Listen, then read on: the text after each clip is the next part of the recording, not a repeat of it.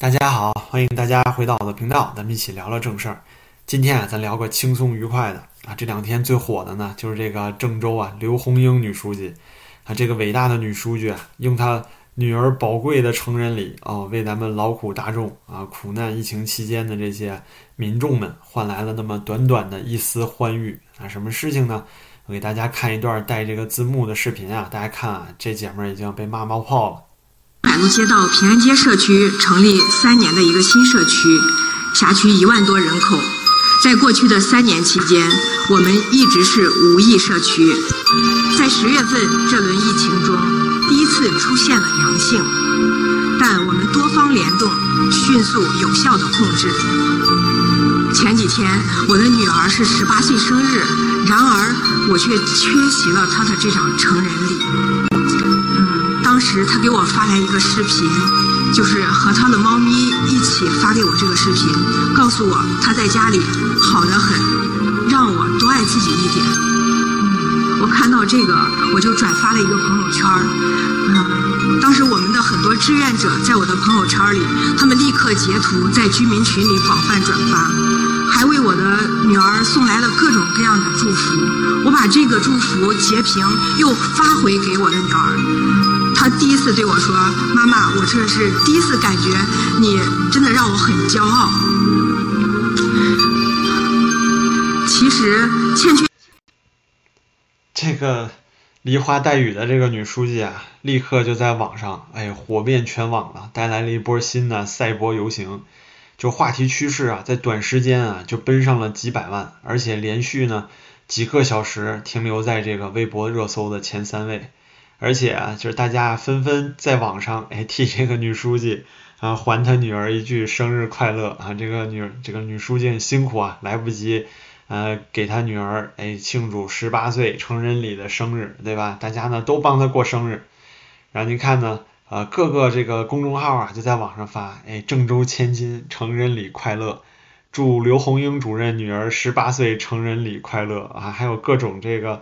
啊，主题的图片啊，什么啊，特别有才的创作啊，应有尽有。比如说，您看这河南演艺圈公众号发的这个啊，祝这个郑州啊成人礼快乐，啊，下面写着祝河南省郑州市啊中原区这个桐柏路街道平安街社区的书记啊刘红英家的千金大小姐生日快乐，大家啊一起祝她生日快乐。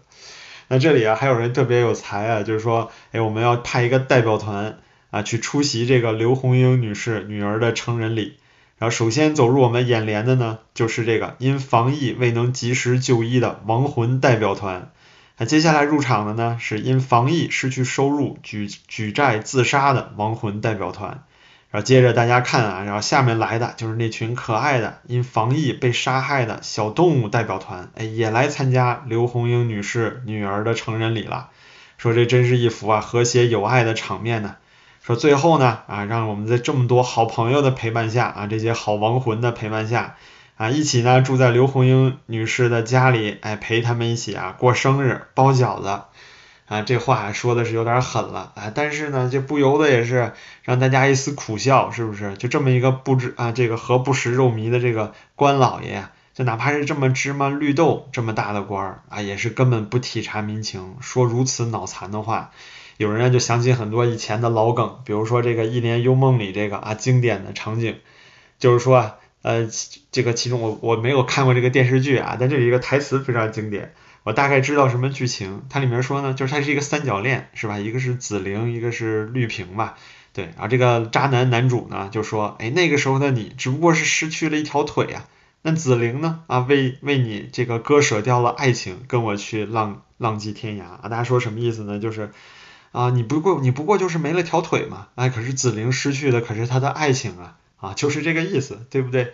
啊，接下来就是这个女书记，在她这个微博置顶的这几个啊，就是她的这个啊热门话题啊置顶的这几个小时里，那真是给骂惨了。我就跟大家分享一些网友特别有才的这个回复，嗯，比如说有人就说说想了一堆事儿啊，这个女书记啊，发现哎只有这个最最让人伤心，对吧？最让她觉得伤心。还有人说呢。啊，我说我都快饿死了，你说你没吃上燕窝，然后紧接着就是郑州代表队，哎，河南本地郑州人呢都觉得丢人啊，真他妈丢人，对吧？大家都说啊，本人是河南人也觉得很丢脸，真的对不起大家。还有人说啊，我是河南人，恨得牙痒痒，丢死人了。然后大家觉得最近河南怎么老出丢人的事儿啊，对不对？然后接下来呢，还有人评论说，哎，我们这边还有外地都不能回来埋葬父亲的，然后都是村里人帮忙给埋的啊，你这说就是参加不了成人礼。啊，紧接着呢，就有人来这个打圆场了，说哎，大家体谅一下他啊。对于锦衣玉食的他来说啊，对于这小公主来说，这可能就是他一辈子最悲催的事儿了，对不对啊？不能怪他，那他不知道别的伤心的事儿。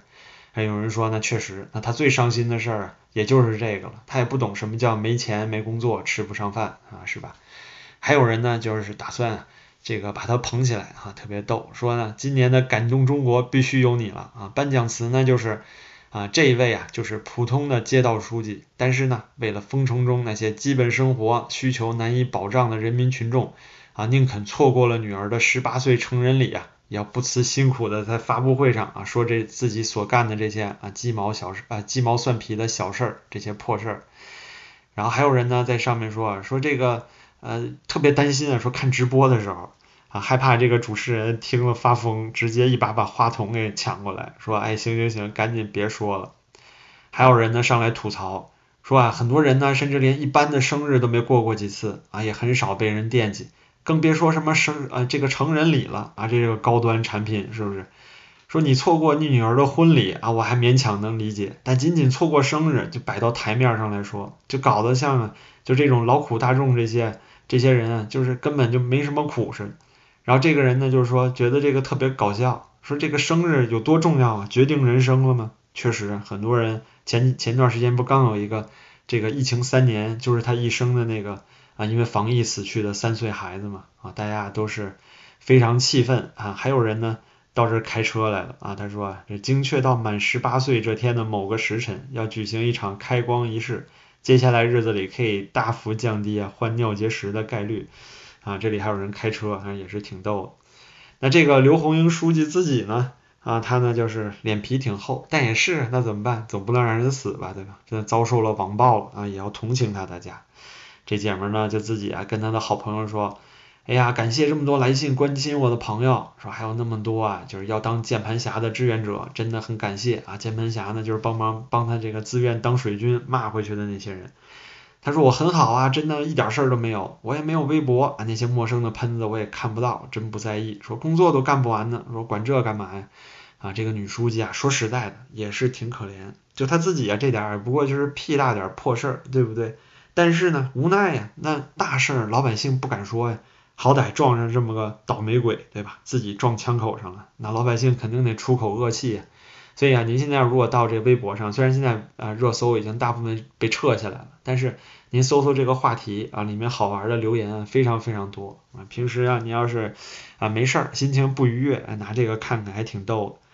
那您说啊，老百姓大事儿呢，现在是什么也说不出来，那就只能指着这发泄了。比如说最近呢，别克也出了这么件事儿，就是别克呢新发售了一款车啊。